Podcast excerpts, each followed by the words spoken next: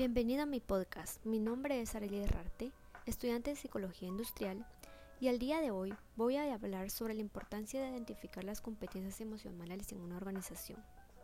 Primero comencemos con definir qué es una competencia. Bueno, según Marta Ales, una competencia hace referencia a las características de personalidad, devinadas en comportamientos que generan un desempeño exitoso en un puesto de trabajo. Una vez clarificado el concepto de competencias podemos identificar las competencias emocionales.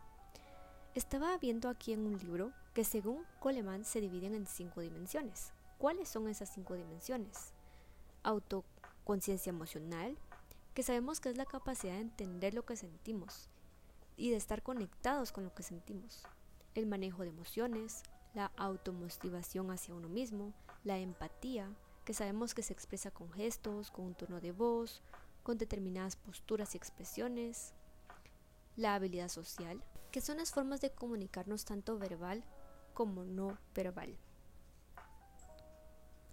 Para que todo esto resulte, lo primero que necesitamos es el autoconocimiento de nuestras propias emociones, como yo dije anteriormente, y la capacidad de autorregularlas hacia los resultados que pretendemos. Pero ¿qué de importante tiene esto en una organización? Pues como seres humanos experimentamos todo tipo de emociones, como las seis emociones universales que son la felicidad, tristeza, ira, miedo, sorpresa, emoción del disgusto. Y debemos saber cómo gestionarlas, cómo prepararnos para estas emociones en el trabajo.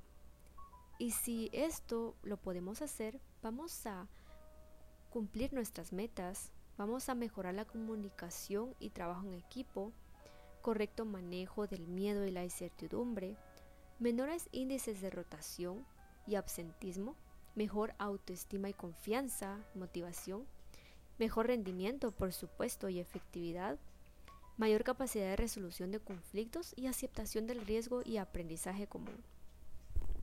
Pienso que de nada sirve poseer el mejor currículum o tener la mejor experiencia o puedo tener una experiencia de 10 años.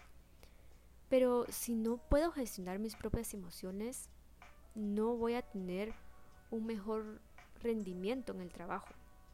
Las competencias emocionales son de gran utilidad, tanto del día al día como a la hora de gestionar equipos.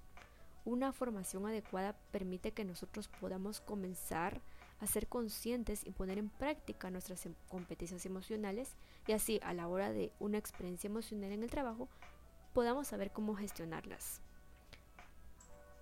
Este fue el podcast de hoy, gracias por escucharlo. Feliz día.